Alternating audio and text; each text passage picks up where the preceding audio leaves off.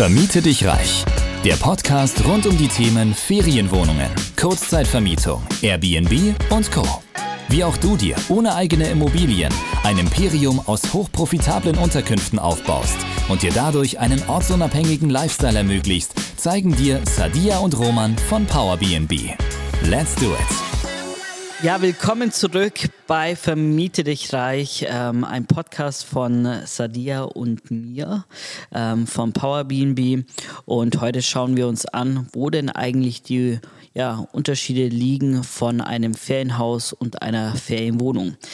Da gibt es einige Unterschiede, die man beachten sollte, gerade wenn man in das Business mit der Kurzzeitvermietung reinstartet. Ja, und da werden wir heute uns drüber in dieser Folge unterhalten. Ja, vielleicht fragt sich jetzt der ein oder andere von euch, äh, warum was ist der Unterschied, warum sprechen wir darüber? Tatsächlich haben wir schon oft die Frage bekommen, sowohl jetzt über Social Media als auch über unsere Community, ähm, ist es sinnvoll, gleich ein Ferienhaus zu übernehmen? Und mit Ferienhaus ist natürlich zum einen mal nicht nur ein klassisches Haus mit mehreren Etagen gemeint, sondern das kann zum Beispiel auch eine große Einheit sein im Sinne von ähm, vielleicht ein großes Penthouse mit über 100 Quadratmetern, ähm, eine Maisonette-Wohnung mit über 100 Quadratmetern, ähm, weil grundsätzlich geht es um den Unterschied kleine versus große Einheiten auch, die natürlich ähm, andere Herausforderungen im Betrieb mit sich bringen.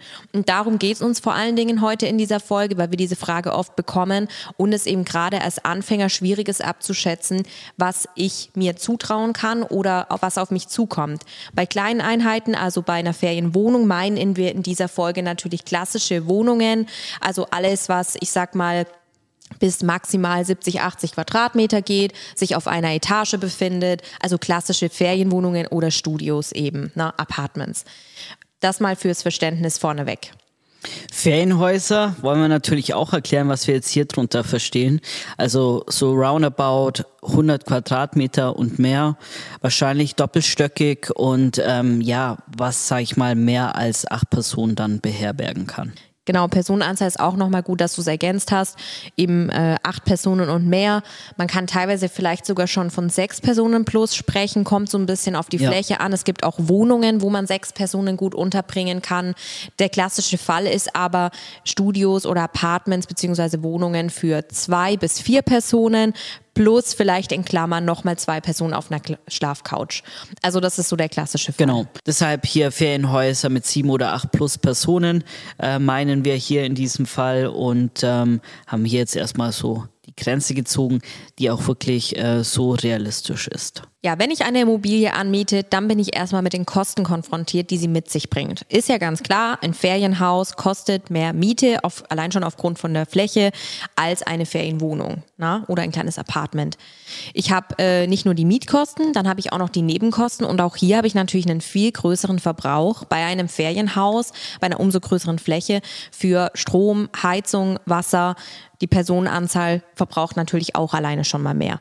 Dementsprechend habe ich hier erstmal viel, viel höhere Kosten, die mir ich sag mal, als Anfänger auch ein höheres Risiko mit sich bringen, gerade wenn ich noch nicht so gut abschätzen kann, wie der ganze Betrieb sich gestaltet, wie das ganze Pricing sich gestaltet und, und, und.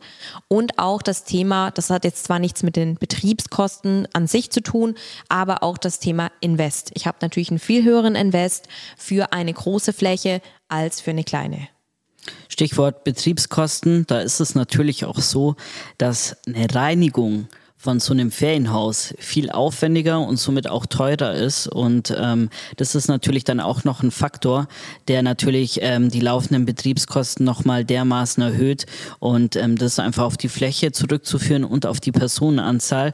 Deshalb ähm, festzuhalten gilt, bei einem Ferienhaus habe ich erstmal viel höhere Fix- und aber auch variablen Kosten. Mhm. Äh, Betriebskosten, du hast es schon angesprochen, Reinigung dauert natürlich länger, kostet mich mehr und äh, ist auch umso aufwendiger. Vielleicht brauche ich auch mehr Personal, auch das muss berücksichtigt werden, weil vielleicht eine Person alleine dann doch wirklich lange braucht, um dieses Objekt zu reinigen. Und ähm, es ist oft auch so, dass ein größeres Objekt vielleicht mal mehr auch den Need mit sich bringt, einen Hausmeister zu haben, Ähm, vielleicht gibt es auch bei einem Ferienhaus einen Garten mit dabei, eine Terrasse, die instand gehalten werden muss, die in Schuss gehalten werden muss.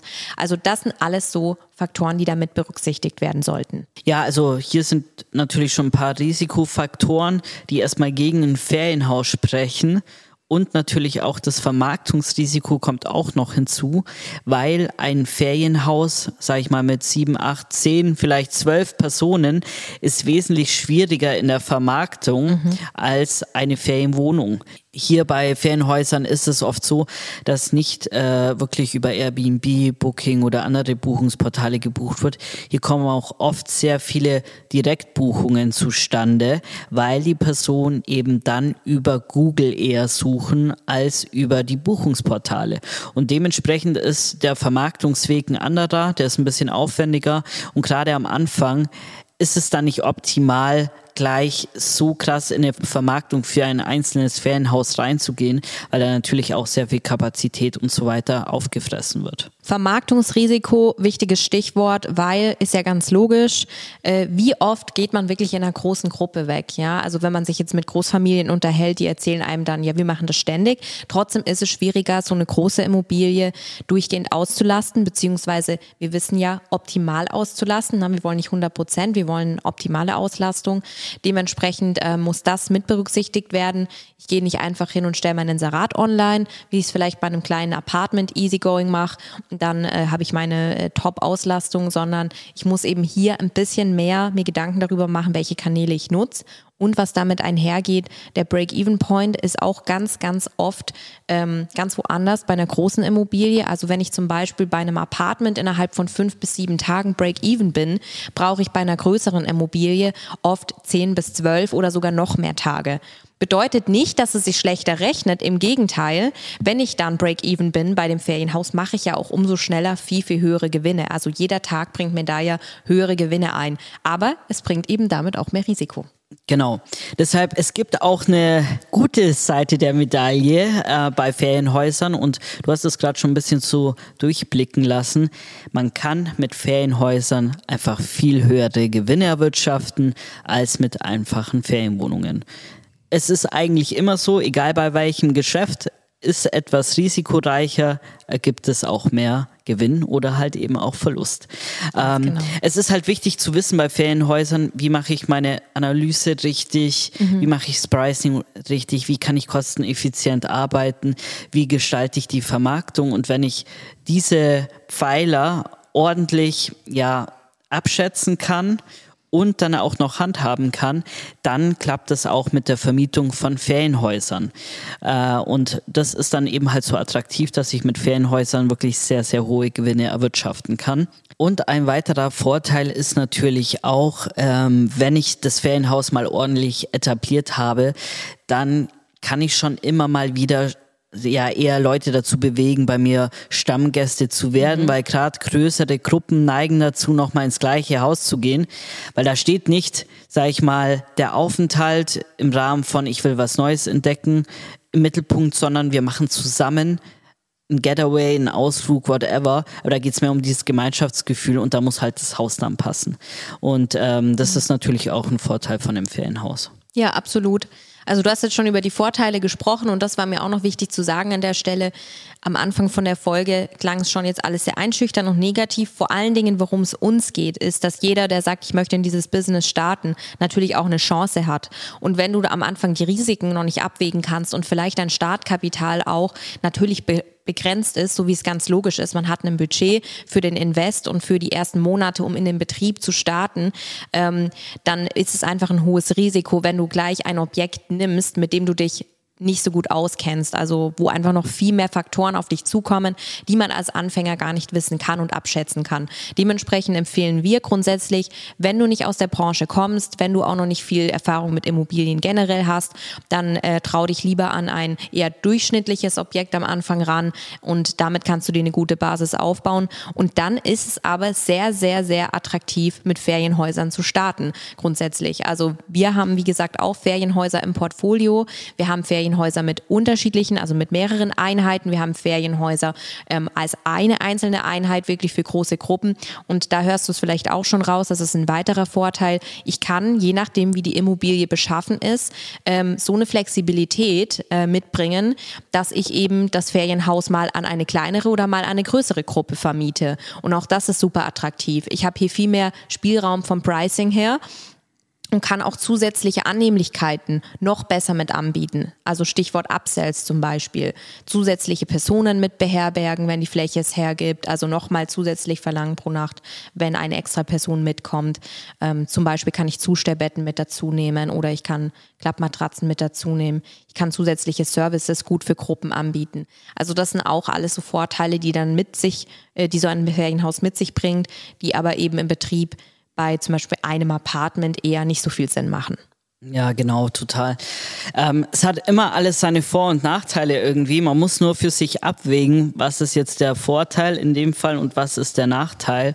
Ähm, dann kann man auch eine richtige Entscheidung treffen. Äh, wenn man uns jetzt fragen würde, was machen wir lieber, Ferienwohnung oder Ferienhaus, würden wir jetzt ganz klar sagen, ich glaube, das ist einstimmig Ferienhaus.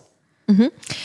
Äh, auch da muss man vielleicht zum Verständnis sagen, Ferienhaus im Sinne von äh, Ferienhaus natürlich auch eben mit diesen mehreren Einheiten, ganz klar. Ähm, auch das sind wiederum einzelne Ferienwohnungen, aber insgesamt bevorzugen wir Objekte, die eben Häuser sind, ganze Gästehäuser, ganze Beherbergungsbetriebe oder eben klassische Ferienhäuser, die entweder unterteilt werden können oder nicht weil sie eben, wie gesagt, viel, viel höhere Gewinne einbringen können, wenn man weiß, wie man sie richtig vermarktet und betreibt und zum anderen auch ja höhere Synergien möglich sind. Genau, man muss aber auch sagen, wir haben mit einer kleinen Ferienimmobilie gestartet, ähm, für alle, die es noch nicht wissen, und konnten dann eben Schritt für Schritt alles weiter aufbauen, lernen, skalieren und dementsprechend ja, macht es auch Sinn, erstmal mit was Kleinerem anzufangen, ähm, weil da wirst du dir einen Gefallen tun. Ähm, das Risiko ist überschaubar. Du kannst erstmal daran lernen, gucken, was du richtig machst oder was halt nicht gut läuft mhm. und ähm, dann dementsprechend dann auch entscheiden. Selbst wenn du jetzt eine falsche Entscheidung triffst, bei einer kleinen Ferienwohnung wird die nicht so schwerwiegend sein no. Wie äh, bei einem Ferienhaus. Ähm, nichtsdestotrotz geht es natürlich am Ende vom Tag darum, dass man richtige Entscheidungen trifft, weil nur wenn man richtige Entscheidungen trifft, dann ist man auch irgendwann da, wo man sein möchte.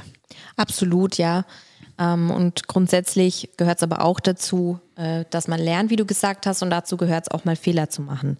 Na, aber wir sind ja auch dafür da, um euch zu sagen, was wir aus unserer Erfahrung raus eben raten oder nicht raten können.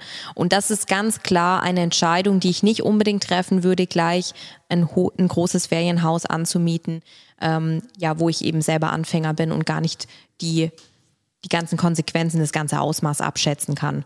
Ähm, dementsprechend was vielleicht auch noch interessant ist zum Thema Konsequenzen und Ausmaß, auch der ganze Betrieb mit dem Wäscheaufkommen und so weiter.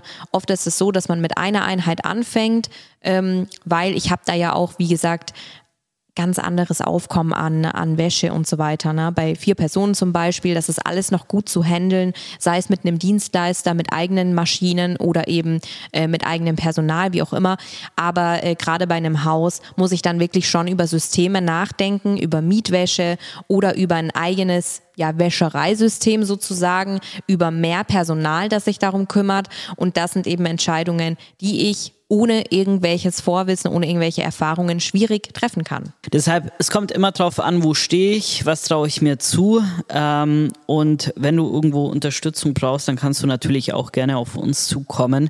Ähm, da machen wir auch alles möglich, dass du vielleicht gleich mit deinem ersten Ferienhaus starten kannst. Aber das kann man halt immer nur individuell betrachten, weil jeder steht ja auch woanders. Wenn zum Beispiel äh, ein Unternehmer, der schon ein gutes Unternehmen aufgebaut hat, sagt, hey, ich will gleich mit einem Haus mit mehreren Einheiten starten, dann ist es nochmal, sag ich mal, eine andere Startbahn, ähm, wie vielleicht jemand, der erst aus dem Studium kommt und eh wenig Startkapital hat.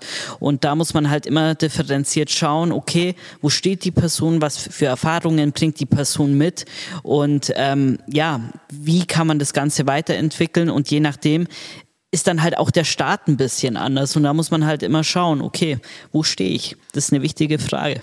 Ist eine wichtige Ausgangsfrage für dich vor allen Dingen, die du dir stellen musst. Und ja, um das vielleicht zusammenzufassen, man kann ganz klar sagen, die gravierenden Unterschiede zwischen Ferienhaus und Ferienwohnung sind natürlich vor allen Dingen die Kosten und die bestimmen natürlich auch am Ende des Tages irgendwo den Erfolg des äh, Unternehmens und deines Betriebs. Das sind die Mietkosten und die Nebenkosten, die damit einhergehen.